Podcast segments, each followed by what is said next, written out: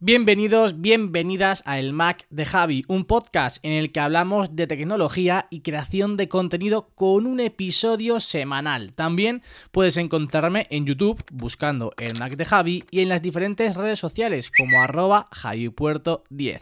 Y ahora sí, comenzamos.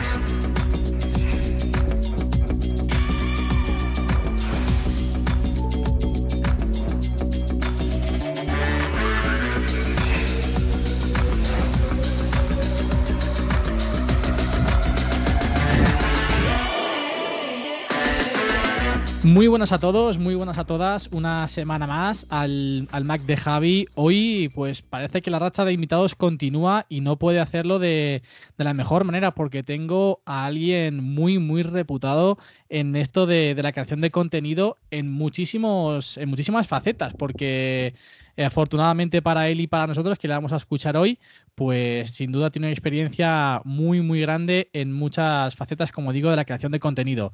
Él es Rodrigo Fáez. Muy buenas, Rodri. Hola, ¿qué tal, Javi? ¿Cómo estás? Muy bien, muy bien. Encantado de tenerte aquí conmigo. De verdad que es un auténtico privilegio poder contar con tu presencia y a charlar un ratito de lo que he comentado, la creación de contenido. Sí, que tan de moda está, ¿no? La verdad que, oye, lo primero, gracias por la invitación y, sí, sí, la verdad que ahora más en cuarentena, que tenemos que, buscarnos la vida, es un, es un, reto. Si ya lo es durante la normalidad del resto del año, pues la verdad que ahora mucho más todavía, ¿no? Sí, señor, ahora parece que todos estamos innovando, por así decirlo, ¿no? O buscando nuevas formas de, hacer lo que, lo que hacíamos antes y sobre todo en tu caso que principalmente hacías un contenido que, bueno, pues invitaba muchísimas veces a salir fuera de casa. ¿Cómo lo estás llevando? Bueno, no lo llevo bien del todo en el aspecto de, que, bueno, como todo confinamiento barra aislamiento, pues te, cuesta, porque, porque, oye, yo encima soy hiperactivo y al final estar entre cuatro paredes 24 horas durante Hostia, yo ahora mismo no sé cuánto tiempo llevo, pero bastante. Yo creo que llevo una semana más que el resto de, gente y no es fácil, sobre todo por el hecho de que al final hay muchas veces que eso, que dices tú, a ver, ¿qué hago yo con mi canal de YouTube? ¿Hacia dónde voy? Yo en mi canal de YouTube, eh, hablando del tema digital 100%, basaba todo mi contenido en blogs, en viajes, y entonces, claro, ahora te, te cambia por completo y es, es un reto que desde la semana pasada estoy intentando arreglar porque, porque al final no hay fútbol, la gente no consume fútbol. Es una regla de tres bastante sencilla. Y sí que es cierto que, es momento de experimentar, de buscar otro tipo de horizontes, otros contenidos y, a partir de ahí, cuando vuelva a la normalidad, pues ver hasta qué punto todo esto que estoy experimentando me sirve para el futuro, lo descarto para el futuro o, le doy incluso más bola de cara al futuro que, que, espero que sea cuanto antes y no, y no tan, tan a medio plazo, ¿no? Pues sí, lo esperamos, lo esperamos todos. El hecho de que, bueno, pues cuanto antes vuelva todo a la normalidad, mucho mejor, porque, bueno, sí que es cierto que echamos mucho de menos ciertas cosas y también porque yo creo que aprenderemos algo y sobre todo valoraremos cosas que antes quizás no le dábamos tanta importancia o no le dábamos el valor que merecían y que ahora pues sin duda vemos que, que son importantes y que tienen un valor muy, muy grande en nuestras vidas. Sí, porque al final eh, yo creo que este parón o esta cuarentena o llamarlo como quieras va a servir para que sobre todo otras generaciones más allá de, los menores de 25 años se den cuenta del mundo en el que están ahora mismo y de que la sociedad ha cambiado y que la sociedad ha cambiado hacia gustos, hacia consumos, hacia oferta y hacia demanda. Entonces ahí sí que es cierto que mucha gente está descubriendo YouTube, y gente que, en condiciones normales no te hubieras ni, ni, esperado porque, porque eso, porque de repente a mí el otro día un abuelo un colega eh, me escribió y me dice, oye, que te he visto en el YouTube este, no sé qué, y claro, y te hace, te hace gracia, pero dices tú, pues, ¿qué hace un abuelo viendo YouTube? ¿no? Pero bueno, al final es eso, son cosas que, que, al final no deja de ser un entretenimiento y como siempre digo yo, el fondo es igual que el de la tele, eh, el, de, el del periódico, el de la radio, pero te cambia la forma, que ahora es, un, es una forma distinta, nueva, novedosa, con nuevos personajes, con nuevas caras y con, nuevos registros que, cuesta que, lleguen a la, gente, pero que se está implementando muchísimo y potenciando en estas semanas tan complicadas que estamos viendo, ¿no? Totalmente, de eso lo haremos un poquito más adelante, pero antes de seguir, eh, presentarte para quien no, para quien no te conozca, Rodri. Rodrigo Fáez, periodista deportivo con una amplia experiencia en muchos medios, distintos medios además también si quieres ahora resumes tú un poquito toda tu trayectoria, pero para que la gente ponga en perspectiva, YouTube ahora mismo 252.000 suscriptores, Instagram 42.000 seguidores y Twitter 46.900 seguidores también. Cuéntanos un poquito, cuéntales a la gente que, que no te conozca, pues tu trayectoria en medios tradicionales, en YouTube y demás, así para comenzar un poquito. Bueno, pues nada, yo soy periodista deportivo o creador de contenido o ambas o al final comunicador, que es lo que siempre, siempre, bueno, lo que estudié y lo que he desarrollado, pero bueno, he estado en Punto Radio, en la cadena COPE, en la cadena SER, en Gol Televisión, en Bean Sports y hace cosa como de tres años, tres años y medio, pues comencé también una aventura paralela que, es lo que estoy haciendo ahora, aparte de ESPN, que es la, líder mundial de deportes, que, que, es una cadena de Estados Unidos para la cual trabajo, dejé todo lo anterior, estoy trabajando para ellos de corresponsal y ayudándoles con el tema digital, y de forma paralela, mi hijo, como digo yo, o sea, mi hijito, mi hermano pequeño, llamadlo como queráis, que, es YouTube y que es un canal que, empecé hace tiempo, ya te digo, hace tres años y medio aproximadamente, que me va muy bien, creo, y que, y que bueno, es lo que más mimo, como quien dice, por, porque al final es lo que depende más de mí yo soy el jefe de mí mismo y, el creador de contenido y el presentador y el editor y el cámara. Bueno, es una especie de 360 que empecé en su día para, intentar demostrarme a mí mismo que, primero podría, podía hacer este tipo de contenido y segundo para, explorar nuevas formas de comunicación que, que, a mí creo que me faltaban y que estaba viendo que se estaban desarrollando en la sociedad y que, y que no entendía yo por qué nadie en los medios de comunicación en España le, lo estaba potenciando, ¿no? Entonces, bueno, fui un poco el pionero a la hora de dar ese, cambio brusco, pero, pero bien, bien, la verdad que más allá de eso, un tío normal. Sí, sí, pero un tío normal muy, muy valiente. Yo, Rodri, siempre que traigo un invitado nuevo, me gusta pues introducir eh, la manera o cuándo me, interesé yo por su trabajo o cuando descubrí yo pues el trabajo que él hacía, ¿no? En tu caso sí que es cierto que yo ya te conocía de haberte visto en la tele, en Gol TV y demás, pero te conocí en YouTube a raíz de, un vídeo que hiciste sobre el Athletic de Bilbao, que es el equipo del que yo soy fan absoluto, mi pasión, el Athletic Club. Es verdad. Hiciste, hiciste un blog el 12 de febrero de 2019 y ahí fue cuando yo te descubrí, porque hubo un montón de comentarios que decían, ostras, qué vídeo más chulo, y es que cuando vi el contenido que hacías, yo te descubrí por ese vídeo, pero luego vi pues vídeos similares eh, que habías hecho anteriormente y posteriormente también todos, eh, juntabas dos cosas que a mí me encantan, el fútbol y los blogs. Además, lo hacías de una forma muy visual, que es algo que yo, también destaco mucho de, de tu contenido, que cuando haces blogs no es simplemente contar la historia que evidentemente, digamos, es el eje principal, pero que además lo haces de una forma muy visual y muy bonita de cara al público. Fue quizás lo que más, lo que más me llamó la atención en ese momento y dije, ostras, no conocía a nadie mm, que hiciese este producto de juntar dos cosas, digamos, en un principio diferentes que hasta el momento creo que nadie había juntado y tú lo hiciste y desde luego creaste un producto realmente brutal. ¿eh? A mí al menos me encanta.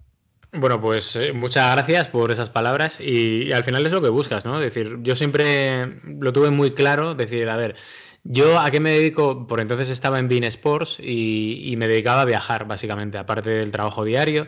Pero sí que es cierto que cuando yo empiezo el canal de YouTube intento mezclar primero las dos pasiones, porque siempre digo una cosa, de, oye, tú cuando inicias un producto o un proyecto nuevo, tienes que intentar involucrarte a nivel emocional también, más allá del tema profesional, que sea algo que te guste, que desate tu pasión. Entonces mis dos pasiones son el fútbol y viajar.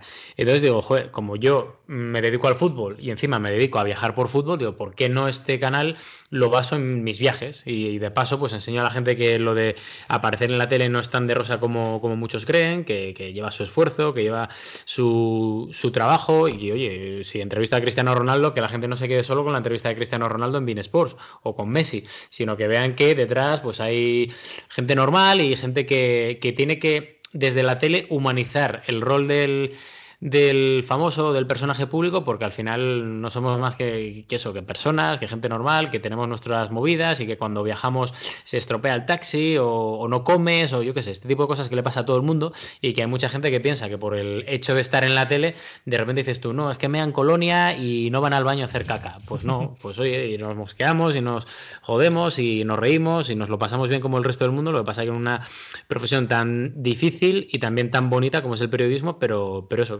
la, intención era esa, eh, mezclarlo todo en unos blogs que, que, la verdad que han llegado mucho y que ahora es una faena, como te decía al principio, no poder desarrollarlos porque, porque, porque ¿qué es eso? Eh, cualquier semana que pase sin hacer un blog, para mí, no te digo es una semana perdida, porque tampoco, pero sí que es un suspiro de, decir, joder, de impotencia y de frustración de, de, de eso, de parar un poco esta carrera tan bonita que llevábamos. Sí, te falta algo, ¿no? Porque es que además has, has cubierto partidos y momentos realmente, realmente emocionantes. El vídeo de Athletic, luego también recuerdo dos vídeos que a mí me encantaron personalmente, que fue uno eh, viendo el partido del Celta, el recibimiento de la afición al Celta, el partido de Anfield en el, contra el Barça, ese recibimiento que tuvo la afición eh, inglesa a su equipo, fue brutal. Y es que te metes en sitios, te metes en momentos, en lugares que, hasta el momento nadie lo había hecho de esa forma, en primera persona, contando historias también de gente que, sigue a su equipo y que, oye, está genial que tengan esa visibilidad y que también la gente conozca más allá de todo lo que se expone en medios más tradicionales, de, digamos, todo lo bonito, todo lo extravagante que gira alrededor del fútbol.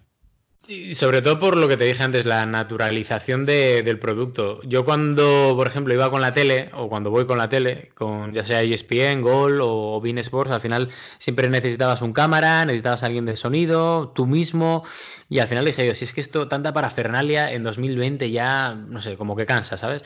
Y al final también es cierto que la forma en la que yo trabajo para, para hacer cualquier blog o cualquier viaje de, de fútbol es, mi cámara y yo. Y hay mucha gente o muchas marcas que de repente te preguntan, oye, queremos invitarte a Marsella, queremos invitarte al Arsenal Barley. Y de repente dices, y te preguntan, ¿cuántos sois? Y dices tú, no, no, soy yo. Y se quedan así como diciendo, pero ¿cómo que eres tú? Dice, pero esto no está todo pactado ni... Y yo, no, no, que soy yo. O sea, es que al final soy yo porque me da una libertad que no me da la tele. Me puedo meter efectivamente, como dices tú, en otros sitios en los que por, por, infraestructura hubiera sido imposible. Y al final soy yo con mi cámara, si quiero la escondo, si no, no, si no la saco, hablo, eh, entrevisto a gente, cuento lo que estoy viviendo y sobre todo lo enseño, que al final eso sí que es cierto, que es lo que me diferencia un poco de mucha otra gente, ese atrevimiento que tengo, también por la experiencia y también porque estoy un poco loco de la cabeza, de meterme en ciertos sitios, de decir, hostia, que igual me parten un día la cara, puede ser, pero, pero bueno, al final yo siempre tengo una teoría en la vida que es la de llegar a viejo, si es que llego, y mirar atrás y decir, oye, todo lo que se me ha pasado por la cabeza lo he intentado. ¿Que me ha salido bien? Fantástico. ¿Que me ha salido mal? Por lo menos no tengo ese arrepentimiento interno de decir, joder, tenía que haberlo intentado, ¿no? Sí, como cuando te metiste en el campo este abandonado en Londres, ¿no? Sí, sí, sí, sí, ese tipo de cosas. O por ejemplo, cuando me metí con los ultras en el, en el Sporting Oviedo, que, que, me acuerdo que hasta me llamó la policía para pedirme las grabaciones porque se empezaron a pegar los ultras del Sporting con los del con los de con los de la poli. Con, miento, con los de la poli, no, con la poli me refiero. Y, y, es que, claro, como hubo agresiones y tal, pues claro, al final el único que estaba ahí era yo y en primera persona y vieron mi blog y dijeron, este igual tiene imágenes. Pues bueno, ese tipo de cosas que, que pasan que, que bueno, que, que, son las ventajas también que te da el estar un poco tarado de la cabeza. Sí, señor. Además, también otro de las facetas o que me llamó muchísimo la atención cuando descubrí tu canal. Yo cuando descubro a alguien me empapo muchísimo. Cuando realmente me gusta un canal, empiezo a consumir y me paso días nada más que consumiendo su contenido, ¿no? Y vi un vídeo en el que contabas que, dejabas tu trabajo, dejabas la tele, alguien, un periodista que realmente, bueno, pues tenía, vamos, hablemos, un poquito, ¿no? Eh, sueltos, la vida resuelta, por así decirlo, ¿no? Pero pasaste por Sport, cubrías al Real Madrid en, Champions, incluso tú fuiste o a ti fue quien Cristiano Ronaldo te dio esa exclusiva de que se iba del Real Madrid cuando ganó cuando, cuando ganó la Champions, después tenías tu, tu programa, un programa para ti en Gol Televisión como era los lunes al gol y de pronto algo que para muchos sería su top o su techo decides que no, que se acabó, que esto no es lo que a ti te llama, que a ti esto no es lo que a ti te pide el cuerpo en ese momento, decides dejar ese trabajo y te vas al Barça. Y sobre todo también a centrarte mucho en tu canal de YouTube. Me pareció una decisión muy, muy valiente, muy arriesgada y creo que también eh, incita o invita a la gente a realmente, y a mí me gusta mucho, invita a la gente a que siga su instinto y como tú has comentado antes, a que arriesgue y no dentro de un tiempo se pregunte, ostras, ¿y si hubiese hecho tal? Cosa, ¿no? Sobre todo por eso, porque al final es que también es cierto que estamos en una sociedad, la española, que, que tiene miedo a todo y que al final yo veo a mis, a mis amigos de toda la vida de Gijón que, que cuando tenían 18 años sabía cómo iban a ser con, con, 50 y cuando tengan 50 voy a saber perfectamente cómo van a ser cuando tengan 70, ¿sabes? Y entonces a mí eso como, esa perspectiva me parece tan aburrida y, al final te, mete dentro de una monotonía diaria que... Entonces, sí que es cierto que desde fuera costó mucho entender esa decisión, porque efectivamente yo hacía los pies de campo del Madrid de Champions, de hecho hacía también alguno del Atlético de Madrid, hacía Liga, hacía Copa del Rey, eh, tenía mi programa en Gol en abierto, pero también tenía otro programa extra en Bean Sports con, con jugadores, que era una auténtica pasada. Y claro, dices tú, hostia, ¿qué lleva un tío que, hace pie de campo en, la Champions, que siga al Madrid, que tiene dos programas de televisión, uno cerrado y otro en, abierto? ¿Qué lleva a este tío a de repente chiflar, como dice mucha gente, como digo yo, y, dejarlo todo? Pues al final eh, todo me llevó a que un día me desperté, un día, un lunes precisamente, y dije, no me apetece, o sea, no tengo ilusión para presentar este programa. Digo, y si yo no tengo ilusión, que lo tengo todo ahora mismo, por las circunstancias internas que hubiera en la tele o, lo que fuera, digo, ¿para qué? O sea, ¿para qué? Entonces sí que es cierto que después de la... Me había pasado un par de veces antes de la, de la famosa entrevista con Cristiano y, y, dije, después de lo de Cristiano, dije, es que es imposible crecer más. O sea, es que y que pueda sonar, que suene crecido, porque también es que, es que suena así, pero sí que es cierto que dije yo, es que ya lo he hecho todo en esta vida. He visto al Madrid campeón de la Champions, al Barça campeón de la Champions, a uno de los míos, a un sportingista como Villa, levantar la Champions. He estado en Eurocopas, en Mundiales. Es que lo he hecho todo, lo he hecho todo. Y encima he visto dos ascensos de mi Sporting de Gijón, que es que no puedo aspirar a más como periodista. Pues la próxima vez que me pase esta mini crisis que, yo creo que nos pasa a todos, eh, lo dejo. Y entonces tardaron unos meses, sí que, es cierto que, llegó el verano, mm, recuperé un poco de fuerzas y como en finales de septiembre dije hasta aquí. Hasta aquí porque es una tontería que yo abarque y que, y que siga con, todo esto cuando yo no tengo la ilusión para hacerlo. Entonces es mejor, como decía Luis Aragonés, eh, ¿estamos cansados? Levantas la mano, pides el cambio y entra el compañero. Y al final es eso, porque, porque es la forma en la que yo veo la vida y la que a mí me ha llevado a estar donde estoy, sin miedos, eh, con mucho riesgo, porque hay mucho riesgo en todas estas decisiones, por, lo que es obvio, porque, oye, estabilidad, dinero, pero al final es eso, es decir, oye, pues mira, ¿qué más da? Si es que no tengo nada, ¿qué voy a perder? ¿Sabes? Entonces al final todo lo que venga tiene que ser positivo y a partir de ahí a crecer en lo que a mí de verdad me gusta y en lo que yo de verdad quiero, sin eh, echar la vista atrás ni descartar que vuelva en un futuro a corto o medio plazo o a largo a la tele porque, porque me gusta mucho, pero sí que es cierto que se dieron las circunstancias para, para dejarlo todo. Qué bueno. Centrándonos un poquito en YouTube, después volveremos a, a esta la tele. Tu primer vídeo fue el 4 de noviembre de 2015. Es, así se vive un PSG Real Madrid de Champions. ¿Por qué empezaste en YouTube y si tenías algún, algún miedo o te, te importaba lo que tu gente podía opinar o lo que tus compañeros de profesión podían opinar sobre ello, ¿no? Joder, en 2015, ni me acordaba, fíjate, ni me acordaba. Me acuerdo del partido perfectamente y del vídeo porque de vez en cuando hasta lo veo para, para mantener un poco los pies en el suelo, pero, pero eh, sí que es cierto que empecé en 2015 en aquel partido, pero luego lo dejé mucho tiempo. ¿eh? Pero, pero empecé por, por eso. Primero porque me llamaba mucho la atención YouTube y, yo era de los que pensaba un poco, decir, joder, estos youtubers, tío, eh, les está yendo muy bien. Digo, joder, si le sigue tanta gente a esta gente, valga la redundancia, será por algo.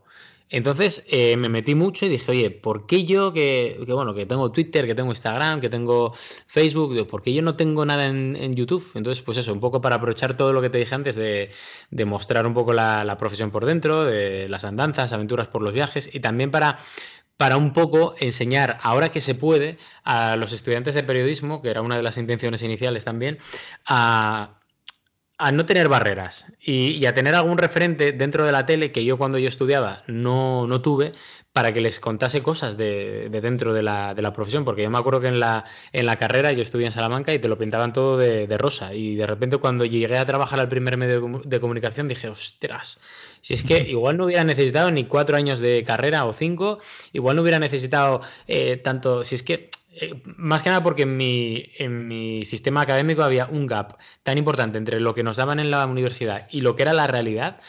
Que, dije yo, hostia, también esto tengo que utilizarlo para, que las nuevas generaciones de, estudiantes vean lo que hay, por, si acaso les pasa lo mismo que a mí, que, que ahora que hay herramientas y las puedo utilizar, pues oye, si puedo ayudar, pues mejor, ¿no? Y, el miedo ese de, exponerte públicamente eh, en tu canal, porque al fin y al cabo, bueno, En la tele sí es cierto, tú te expones, pero no hay unos comentarios debajo en los que la gente entre directamente a comentar o en los que la gente pueda soltar lo primero que le venga a la cabeza de una forma tan sencilla, porque bueno, tú en la tele sí eh, te expones y la gente, bueno, si está en Twitter puede soltar lo que quiera, ¿no? Pero en YouTube es mucho más sencillo porque lo tienes justo debajo del vídeo y normalmente la gente lo está viendo y tiene un teclado para poder teclear lo que quiera y soltar cualquier, cualquier eh, burrada. ¿No, ¿Tenías miedo a ese qué podrían decir o cómo se lo podría tomar la gente eh, de cara hacia afuera?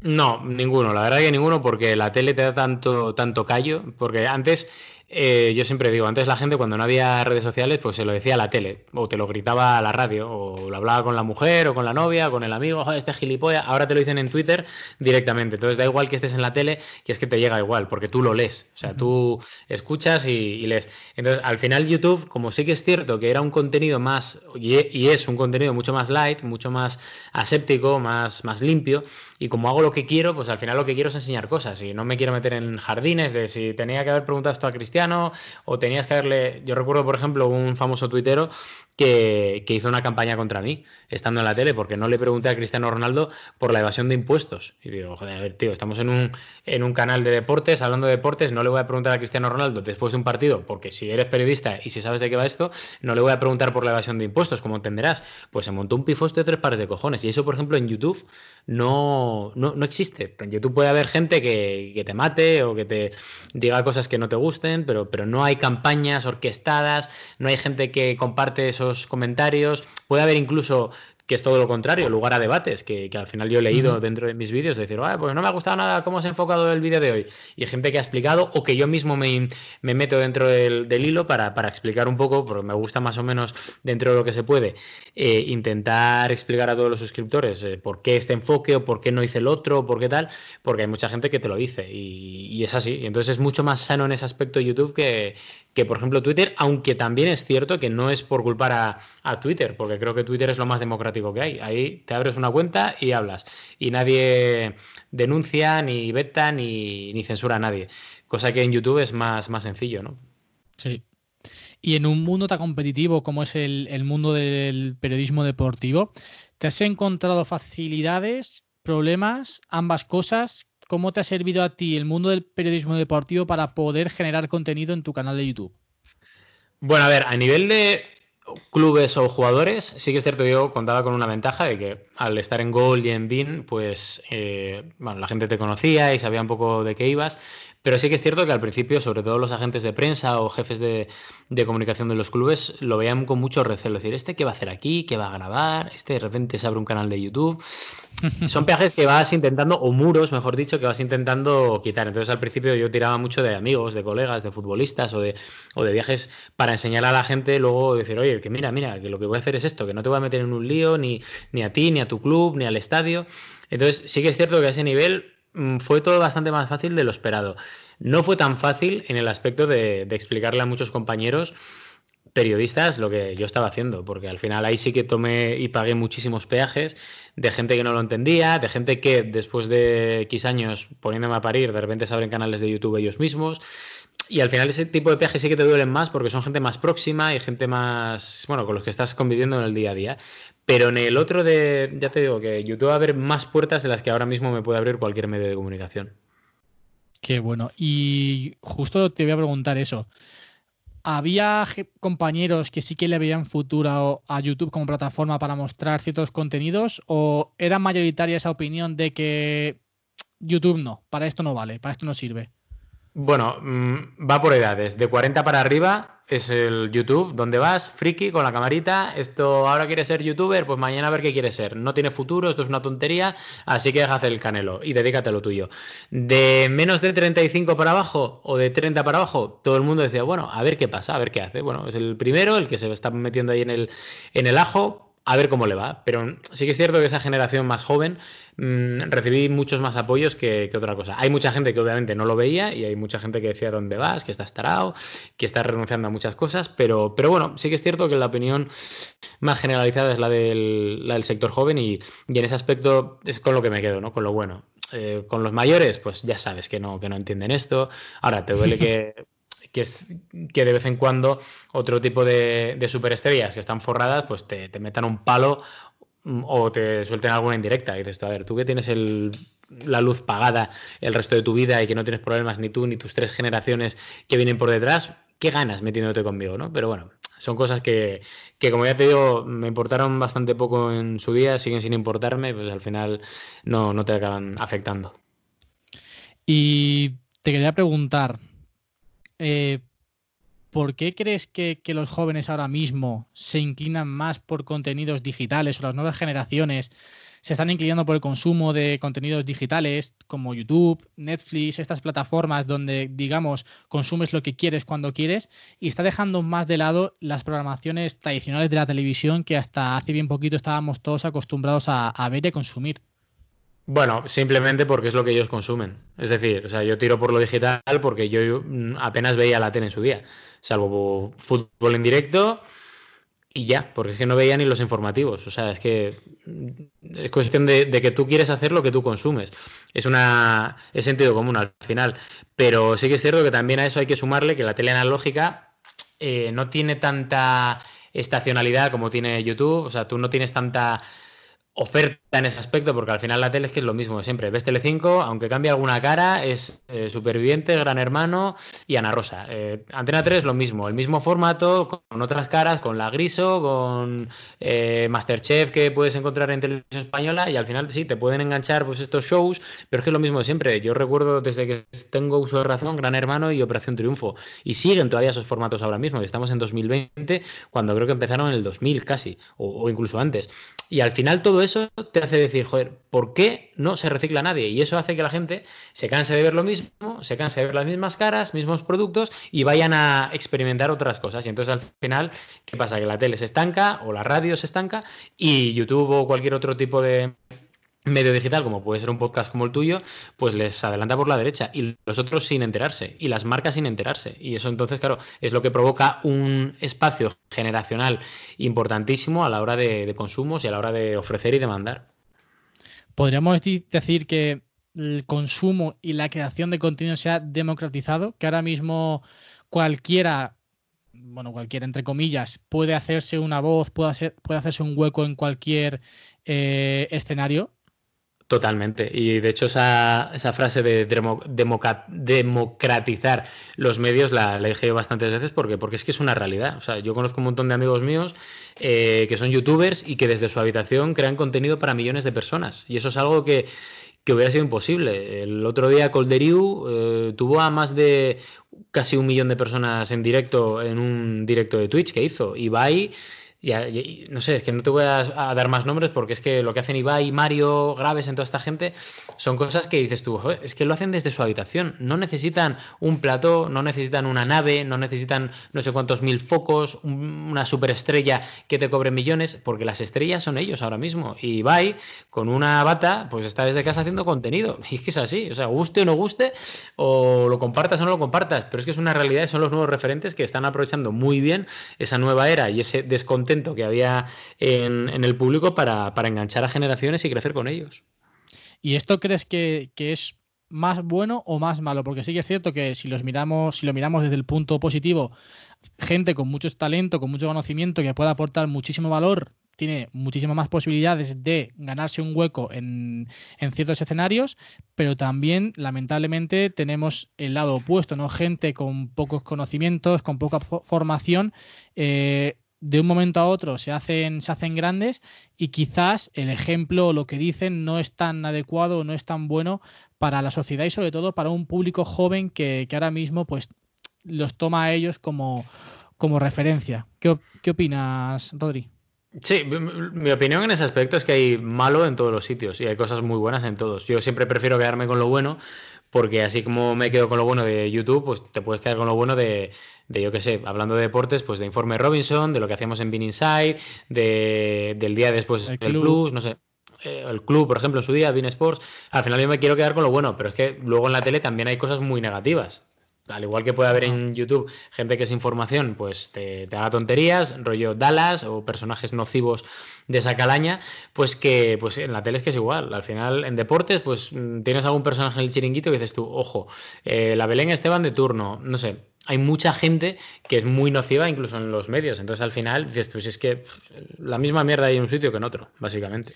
Sí, pero mm, incluso ha llegado el, momento o han conseguido desde ciertos eh, puntos o desde ciertos medios incluso que el término youtuber sea casi más descalificativo que, que halagador, ¿no? Sí, y no solo youtuber, ¿eh? influencer, por ejemplo, que todos los youtubers. Sí, son, dos términos que, se, utilizan más negativamente Eso es, que, positivamente.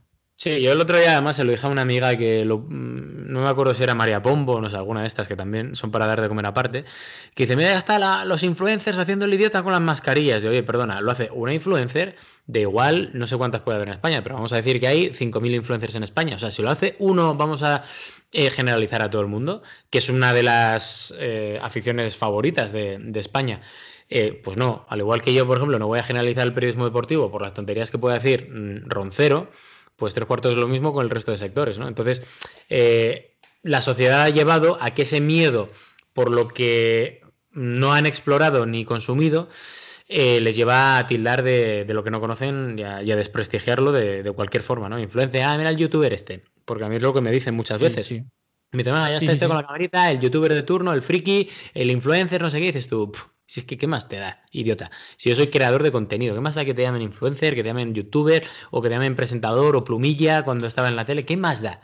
Lo importante es que tú hagas tu contenido, estés contento con él y como siempre digo, no te metas con, con, terceros para, para, no, para no provocar un daño, porque esta gente cuando estamos en YouTube, eh, sea en mi caso, sea el de cualquier otro, hay mucho poder y mucha gente viéndolo. Entonces al final es como la tele, tienes que cuadrar un poco lo que dices y, y controlarlo. Sí.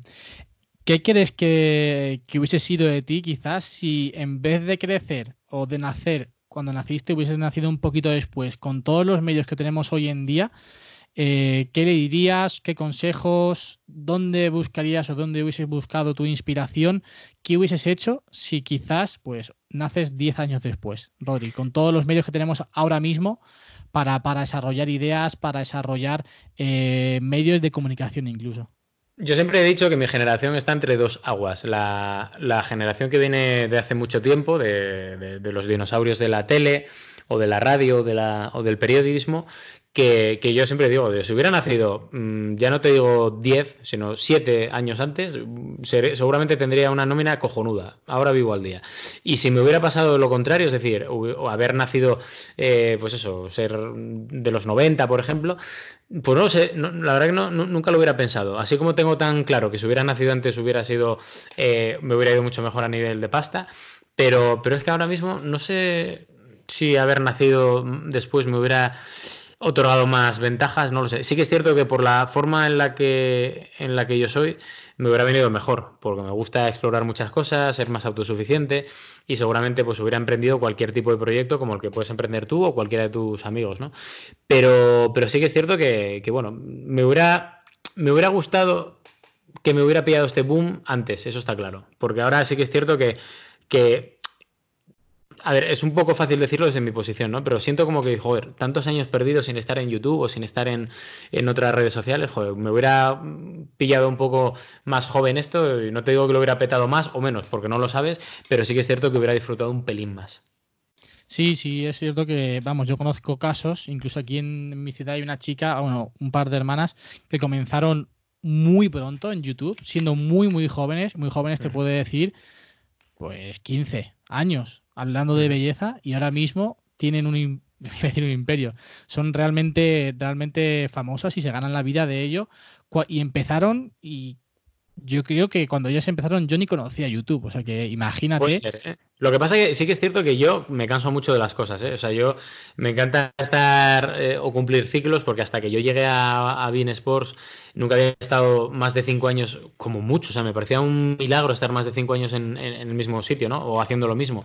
Por eso yo cambié, en la SER o me fui a Punto Radio, me casé de Punto Radio, me fui a Gol, de Gol pasé a Bean, al final en el Barça estuve un año, o sea, Quiero decir, soy un hombre de ciclos cortos. Y sí que es cierto que, quién sabe, si hubiera empezado antes, pues igual me hubiera cansado de YouTube antes. No lo sé. O igual ahora sería el nuevo Rubius. Tampoco lo sé, pero, pero no sé. Oye, como digo yo, lo que dure, que, dure y que sobre todo se disfrute. Y Rodri, cuando empezaste en YouTube, em, ¿cogiste inspiración de alguien que ya estuviese en la plataforma? Porque a mí me recuerda mucho, eh, desde, desde buen sentido, te, lo digo, y desde la admiración, mm. eh, el Casey Neistat del fútbol. Sí, sí, total, total. Aparte, no lo escondo, ¿eh? Yo cuando vi yo quería hacer algo parecido a Casey Neistat, porque de hecho no descubrí a Casey Neistat hasta, no sé si 6, 7, 8 meses después de, de empezar mi canal de YouTube y dije, joder, si este tío bueno, a ver, esto sí que es una Digo, este tío hace lo mismo que hago yo, ¿no? Que fue lo primero que dije. Y luego dije, no, espérate, yo estoy haciendo lo mismo que hace él, pero no lo conocía. Y sí que es cierto que al final tú te tienes que, fijar en gente, en gente que de verdad son buenos porque te mejoran y son mucho mejores que tú, tienen más medios. Y sí que es cierto que yo Casey Neistat, ahora lo tengo un poco apartado porque desde que se ha mudado a Los Ángeles sube menos contenido, pero cuando hacía los blogs diarios en Nueva York, yo me, es que me los empapaba todos porque me gustaba, primero, el el storytelling que hacía, digo, vale, cuenta una cosa de la nada, el tío de repente se va a tomar su café, luego se va por la niña, se monta en el coche, vuelve al taller y el tío de repente no te das cuenta y seis putos minutos con una gallarda mental que no te... Es que no sabes exactamente qué coño te ha contado, pero te lo ha contado. Y es así. Entonces, al final, sí que es cierto que yo hago cosas un pelín distintas porque me gusta más enseñar y me gusta utilizar también el periodismo, mi base, para, para, sumergirme un poco en, el sentimiento de los equipos. creo que soy un poco más arriesgado que Casey Neistat y, y en ese aspecto nos diferencia, ¿no? Pero, pero sí que es cierto que Casey Neistat, o sea, negar esto sería una tontería porque, porque es muy bueno y, encima es que me alegro tanto de que le haya ido bien que, que es que, vamos, es que le aplaudo. Sí, además que tampoco pasa nada, ¿no? Yo soy de la opinión que al fin y al cabo cuando alguien empieza en, en algo nuevo siempre empieza por porque se ha inspirado en alguien, ¿no? Porque ha visto a alguien hacerlo y le ha llamado la atención, normalmente, en la mayoría de los casos, ¿no? Le ha llamado la atención la forma o lo que hace una persona e intenta imitarlo y hacerlo suyo, ¿no? Yo al fin y al cabo, pues lo comentaba en podcast, en podcast anteriores. Yo me he inspirado en un montón de gente para, para hacer ahora lo que hago, ¿no? Para hacer los podcasts, para hacer los vídeos. Y no es copiar, es simplemente, pues, por ejemplo, yo ahora en mi canal de YouTube estoy haciendo muchos más vlogs de los que hacía, de los que hacía antes. ¿Por qué? Porque hace un tiempo descubrí a, un creador de contenido, Abel Rincón, que hace vlogs y a mí me, gusta muchísimo la forma en lo que, de, cómo lo hace, ¿no? Lo que hace, cómo, lo, cómo lo graba, cómo lo muestra. Y de forma totalmente, pues, que nace de mí, me sale hacer más vlogs, me sale, oye, quiero, quiero hacerlo como él, quiero mostrar esto, quiero mostrar lo otro, o simplemente viendo a alguien, viendo a un creador de contenido, te puede surgir una idea para, para hacerla tuya y trasladarla a tu canal. Y no está mal, o sea, no estás copiando, te estás inspirando, eso sí, evidentemente no hagas exactamente el mismo vídeo, pero eh, buscar inspiración fuera de tu, de, tu alrededor no es malo, mm. es al contrario. Intenta buscar siempre o, empaparte de lo mejor de cada uno que tengas a tu alrededor, a lo mejor de cada uno que tú consumas y adáptalo a tu contenido. Sí, sí, pero es que eh, esa es clave, hacerlo tuyo. O sea, si tú no haces tuyo tu producto, por mucho que copies, al final va a ser una copia barata en la mayor parte de los casos de lo que hace otro. Y ese es el problema, pero yo tengo un par de ejemplos de, seguidores que yo tengo que me dicen, oye, mira mi blog, mira no sé qué, tal cual. Y digo, pero si es que esto ya lo he hecho yo. Y les digo, además, soy un poco duro en ese aspecto, decir, pero ¿para qué me copias? Si es que vamos a ver, no seas tonto. Yo puedo llegar a Balaídos y me puedo meter en el vestuario del Celta, porque es una realidad. Porque conozco a los jefes de prensa, me conocen, tengo ese acceso. Tú no me copies, tú haz lo tuyo, haz lo tuyo, porque al final es la única forma en la que tirar también de corporativismo. Decir, oye, pues Rodri hace esto. En Rafa Skritch, por ejemplo, que es otro tío que, yo valoro mucho, tanto él como Alex, que es quien está detrás de la cámara, hacen su historia también a su, a su bola y también son pioneros. Eh, charlas de fútbol, hacen sus movidas. Al final son gente que están haciendo eh, o son los primeros en hacer ese tipo de, productos y que hayan copiado de uno o de otro, porque yo, por ejemplo, Rafa me acuerdo que, Rafa me escribía en mis primeros vídeos, era suscriptor y ahora tiene más subs que yo. No sé cuántos tiene ahora mismo, pero, pero claro, eh, es, una cosa, y yo, yo solo decía a Rafa al principio, tú, cojonudo, pero haz lo tuyo, yo te ayudo, te echo un cable, tengo un par de ejemplos distintos que no, que directamente me copian. Y digo yo, es que la cagáis, porque al final estáis siendo un plagio. Y también la gente, que la gente no es tonta, dice, hostia, si yo tengo aquí a Manolín Pérez o a Fulanito García, ¿para qué voy a ir a ellos si lo hacen peor que Casey Neistat, por ejemplo? Si hacen lo mismo, pues coño, voy al bueno. Pues pasa un poco lo mismo. y, precisamente el truco de YouTube es ser tú mismo, mostrarte abiertamente cómo eres, ser lo más cercano posible y sobre todo hacer tu producto tuyo. Correcto. Y Rodri, ¿Cuánto tiempo para que la gente también se ponga en, perspectiva del trabajo que supone esto? ¿no? Yo siempre que traigo un creador de contenido que se dedica a YouTube, le hago la misma pregunta. ¿Cuánto tiempo dedicas diariamente a tu canal? ¿Cuánto te puede llevar un vídeo? Bueno, ¿cuánto tiempo le dedicas? Pues a ver, depende un poco del, vídeo. Eh, como digo, yo hay tres formas de, de hacer vídeos en mi canal. Uno es blogs que es nada, tú te mandan a, a París, al Paris Saint Germain Real Madrid, pues al final es ir grabando de forma cronológica lo que te va pasando para la tele, por ejemplo, o sea, no es, no intento irme más allá de lo que me está pasando habitualmente porque quiero contar mi, mi día a día, pero sí que es cierto que luego una vez que vuelcas todo el material, te pones a editar, pues tus cinco horas te lleva lleva más o menos de, trabajo, porque además encima tienes que trabajar o, buscar estas horas fuera del horario laboral, que es un eh, extra más. Y entonces yo, depende, si es un blog, pues entre que lo grabas y demás, pues el viaje, tal cual, más luego las cinco horas de montaje o más, depende. Luego hay otro tipo de, de vídeos en mi canal que me pongo a rajar mm, durante 7-8 minutos y eso lo editas rápido, que en una hora y media lo tienes hecho.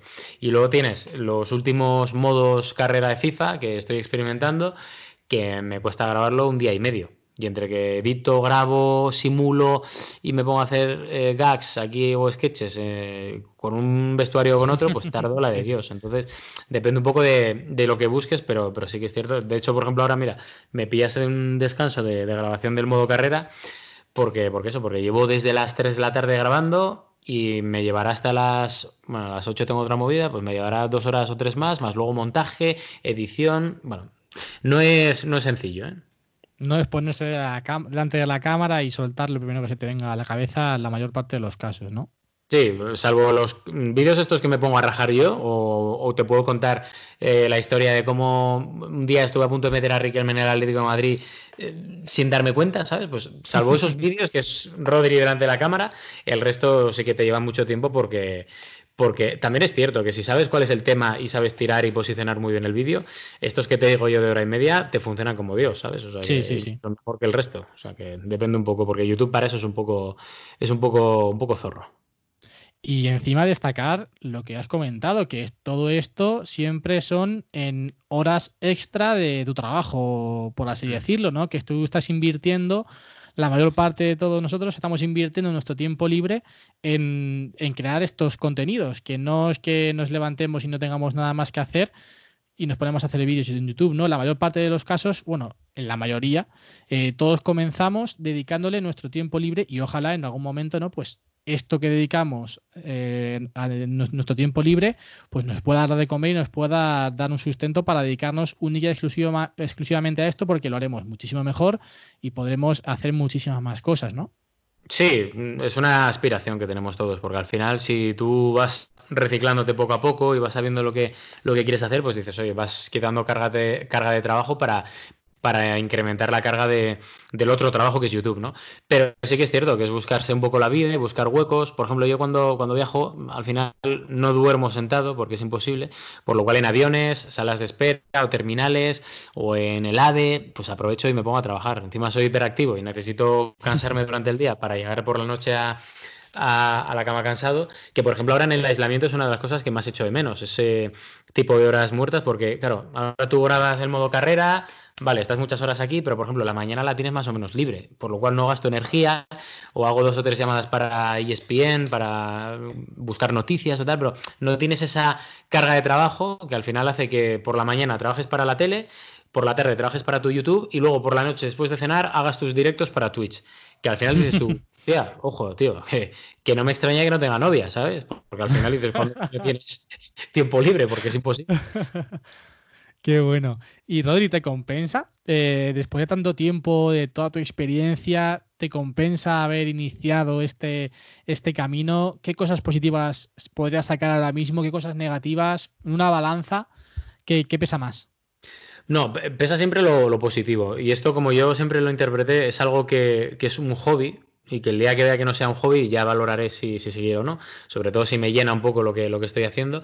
Pero también es cierto que, esto es, como te dije antes, es mi hermano pequeño, mi niño, llámalo como quieras, o mi niña bonita, lo que, lo que sea, porque, porque, porque es que le veo mucho futuro, le veo mucho futuro y para mí es una inversión. Decir, oye, si algún día me falla el tema de, de la tele y yo qué sé, mañana hay un ERE en ESPN, Dios no lo quiera, y me, y me echan, pues por lo menos para tener mi jardincito que me pueda dar opción a, hacer otras cosas. Entonces ya pero sobre todo es una inversión, una inversión YouTube a nivel de talento, a nivel de producto, de contenido, mm, no tanto a nivel de monetizar, porque obviamente no me da para, para vivir, pero, pero, es una ventanita que tienes ahí que encima puedes hacerla desde cualquier sitio, porque si yo mañana me tengo que ir de Madrid y me tengo que volver a casa de mis padres a Gijón, que estaría encantado, no pasaría absolutamente nada, pero oye, puedo seguir creando desde Asturias mis, mis contenidos que, que estoy haciendo aquí, ¿no? Entonces es cuestión también de desarrollar otro tipo de de aptitudes que, yo no sabía que tenía dentro y que, y que al final es con lo que te quedas. Porque luego lo negativo,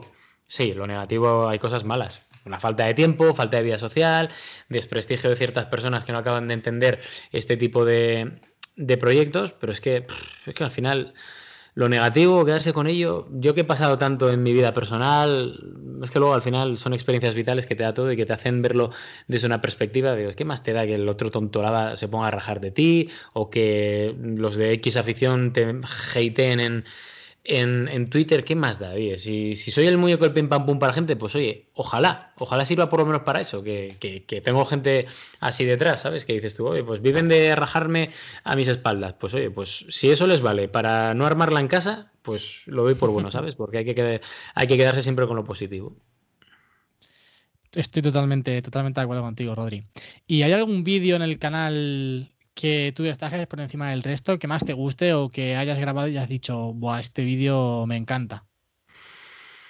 Pues ahora mismo no te sabría decir. Sí que es cierto que, por ejemplo, em, la final de la Copa Libertadores de Lima me gustó mucho por, porque fue un poco rollo decir, hostia, he conseguido que alguien me invite a algo que pasa en otro continente, que me lo pase bien, una vez allí mm, ves la, gente tan cercana, tan calurosa, tan eh, fue espectacular. Y encima muchos suscriptores de, Perú que me encontré en el propio estadio y, que me hizo pensar mucho, decir, joder, sobre todo las imágenes, como digo yo, eh, en, las que, en las que estás en, el taxi pensando pues, en tu intimidad, como quien dice.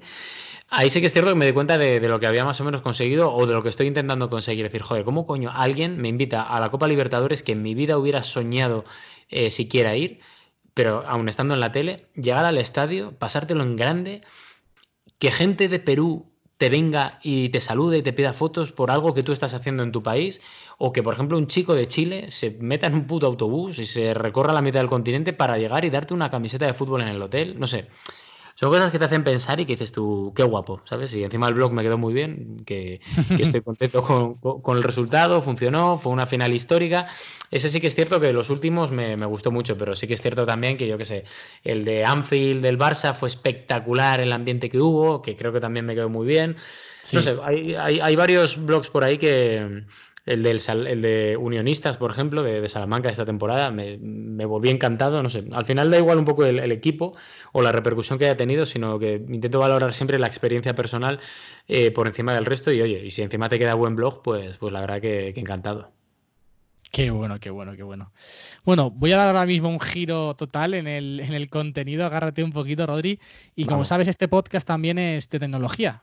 El nombre así lo indica, el Mac de Javi, ¿no? Que intento siempre traer creadores de contenido para enfocarlo a la creación de contenido y también un poco para que vosotros contéis vuestra experiencia y animar a más gente a que dé ese paso si, si el cuerpo se lo pide, ¿no? Si el corazón se lo pide, a hacer lo suyo propio. Pero bueno, vamos al lado tecnológico y a mí me gusta muchísimo Apple, eh, Rodri, y te quería preguntar, eh, ¿cuál es tu producto de Apple favorito, si es que tienes alguno? ¿O cuál es el producto de Apple que más destaques o que en un momento dado de tu vida te haya dicho, ¡buah! Impresionante esto. Eh, a ver, yo es que, por ejemplo, mi setup, como quien dice, es muy, muy chungo, ¿eh? O sea, yo tengo un portátil eh, Mac, un MacBook Pro, y, es que no tengo nada más. O sea, así os lo digo. o sea, es que sí que es cierto que ahora estoy pensando en, en pillarme un PC para, para el tema de Twitch, para los gameplays que quiero hacer en directo y para diversificar un poco contenido. Pero de momento es que ya te digo, tengo el MacBook eh, Pro, que de hecho no tengo ni idea ni qué modelos, pero te lo voy a decir. El, el de 13 pulgadas de 2019 que, la verdad que me va muy bien. Y, para lo que yo utilizo el Mac, eh, me va a durar pues seis años, siete o los que o los que sea, porque lo voy a utilizar y lo utilizo apenas solo para escribir textos y, montar vídeos. Entonces, en ese aspecto, eh, ya te digo, a nivel de tal, sí que es cierto que tengo la Sony Alpha, pero son cámaras ya distintas, la GoPro, tengo una 360 de Samsung también, que no vale para nada, pero la tengo ahí, que me la regalaron. Pero, pero ya te digo que no soy yo muy de, o sea, soy muy de la tecnología porque me encanta todo el día bichear y decir, hostia, pues mm, si me pillo esto ahora, tal cual, pero vamos, que tampoco te creas tú que, es una cosa, que no es la NASA, ¿no? Ya, ya, ya, bueno. Entonces diríamos que el, que el Mac, ¿no? Sí, sí, el Mac es una cosa que además me gusta cómo funciona, es muy seguro, muy seguro, muchísimo más que un PC. De hecho, si por un casual al final me cojo el PC para, para hacer streamings, solo lo voy a utilizar para, para, Discord y para Twitch, nada más. O sea, porque es que no pienso utilizarlo, no quiero ni instalar mierdas ni movidas porque PC es súper inseguro y, al final eso es una de las cosas que a mí me, inquieta un poco. Y estoy muy contento con el Mac, muy bien, soy muy hombre Mac, aunque sí que es cierto que los iPhones deberían de empezar a, mejorarlos un poco porque son bastante castaña. Pero más allá de eso, te digo que soy muy, muy de Apple. Muy bien, muy bien. Yo también soy, bueno, tengo aquí el iPad, el Apple Watch, el MacBook, el HomePod, el iPhone. Mira, el Apple Watch es una de las cosas que a mí sigo sin verle ningún tipo de, utilidad, fíjate. y eso es una de las críticas que yo tengo a, Apple. Digo, ¿para qué coño el Apple Watch? O sea, vale, porque yo corro, ¿eh? O sea, yo voy a correr y me gusta medirme en tiempos, pero hostia, sí que es cierto que puede ser más cómodo, pero ahora, inventar un, reloj para esto, no acabo de verle la... Y mucha gente que igual me lo dices tú, ya, porque tú puedes leer los, los WhatsApps aquí. Digo, ya, pero si lo puedo leer en el eh, móvil, que lo llevo a todos los sitios, no sé, ya a mí me pasó al principio cuando lanzaron el, primero, pero se lo compró mi hermano para, para su uso. Y es cierto que si no lo tienes, no, quizás no le puedes encontrar el sitio en tu, en tu vida, ¿no? Pero también te digo que una, una vez lo tienes, si, si, no lo llevas puesto en la muñeca, a mí al menos me pasa, ojo, eh, lo he hecho muchísimo de menos. Porque, bueno, si te gusta contabilizar los pasos, las calorías que quemas y llevar un poco más control de tu, de tu actividad diaria, viene muy bien. Y luego, aparte, también, pues el hecho de las notificaciones, ¿no? Que yo, por ejemplo, si voy en el coche y me mandan un WhatsApp, lo puedo leer directamente desde el reloj, o si te llaman, puedes cogerlo directamente desde el reloj. A ver. Claro, pero es que yo no tengo coche. Claro, bueno, hay ciertos. Tampoco te va a hacer, digamos, la vida eh, mucho, muchísimo más fácil. Pero sí hay ciertas cosas que cuando ya lo tienes, eh, lo echas en falta cuando no, cuando no puedes disfrutar, disfrutar de ello. Pero bueno, y ya por último, eh, yo siempre en cada episodio hago una recomendación. Pero últimamente, como tengo la suerte y el privilegio de poder contar con, con invitados, pues les dejo a ellos esa, esa, responsabilidad, una recomendación, no sé, un libro, una canción, un programa de televisión, un canal de YouTube, un podcast, lo que quieras, Rodri, lo que quieras recomendar para los oyentes, pues bienvenido es. Bueno, pues mira, te voy a recomendar un poco de todo porque eh, sí que es cierto que eh, de libros voy a recomendar el último de Blon, que es un, bueno, un freestyler de, rap, de batallas de gallos, que, que, es de poesía y que me gusta mucho, además es amigo y lo hace muy bien. Eh, de hecho, tiene dos libros y que cualquiera de los dos, que la gente se los compre. De videojuegos te voy a hacer la recomendación del Animal Crossing. Sí, para Que, la gente se meta ahí, que es muy gracioso, es muy friendly, o sea que y para mancos como yo viene muy bien, o sea que todo el mundo tranquilo, que está muy chulo. Eh, por cierto, si hay alguno que diga, oye, no tengo la Switch, pues quiero la Play, pues mira, Final Fantasy VII o el Resident Evil 3, que haya para todos. A nivel de vídeo, em, de pelis, es que pelis tengo tantas, desde revisitar Django desencadenado de Tarantino o Sin City, que todavía la vi anoche, ese tipo de pelis que, me, mira, me gustó mucho una distinta, que es la de A quien, quien a hierro mata, creo que se llama, de una película de Luis Tosar, bueno, que, que protagoniza Luis Tosar y que me encantó, y que está muy guay porque es en plan rollo narcotráfico en Galicia, una historia muy chula. Y a ver, libro, pelis, me falta una serie. Bueno, más allá de las habituales, os diría serie. Bueno, el otro día vi la de ETA de Movistar, que estuvo bien. Y sí que es cierto que, recomendaría mucho también una que se llama Fortitude, que es en plan, bueno, hay que verla. Rollo dark, pero, pero un poco más, más, más, más así de aquella manera, mucho más extremista, más friki. Y, no sé si me queda algo de recomendación. Bueno, y aparte tu podcast, podcast, el podcast de, de Javi Forever, eso siempre. muchas gracias, muchas gracias. Pues Rodri, la verdad que ostras, un auténtico placer. eh, siempre voy a destacar la facilidad que, tienes para, involucrarte en estas cosas, porque anteriormente ya te contacté para una jornada de periodismo. Intentaste de todas formas acudir, finalmente no fue posible, pero oye, sí, da gusto eh, encontrarse con, gente que, hace este tipo de cosas y que a los que os seguimos y a los que os tenemos como ejemplos, pues que nos deis estas facilidades y estas oportunidades que para nosotros son un auténtico, un auténtico placer poder charlar con alguien a quien vemos diariamente en nuestras pantallas y alguien también a quien, a quien admiramos, Rodri. Así que muchísimas gracias. Nada, gracias a ti. Y bueno, eh, decirle a la gente que lo escuche que tampoco es que yo sea muy, muy accesible, porque además me intento ser más natural y más cercano de lo que, de lo que, de lo que en un principio parece, pero sí que es cierto que, oye, que mientras pueda y mientras pueda abarcar, eh, obviamente que para mí es un placer, porque esto, esto es un, esto no es solo de ida, ¿sabes? Esto es una historia de ida y vuelta, tiene que tener feedback, vosotros también, intento contestar a mucha gente en redes sociales, y oye, mientras se pueda, pues, pues lo mantendré. Genial, genial. Y muchísimas gracias también a ti que estás eh, al otro lado escuchándonos. Espero que, estéis todos bien, como una vez más, que estéis, como siempre digo, pues acatando y siguiendo las recomendaciones que desde el gobierno y desde las autoridades sanitarias nos están mandando estos días para que este, esta situación pase lo más rápido posible y sobre todo que lo más importante con los menos afectados posibles. Yo me despido, nos escuchamos la semana que viene con más y mejor. Adiós.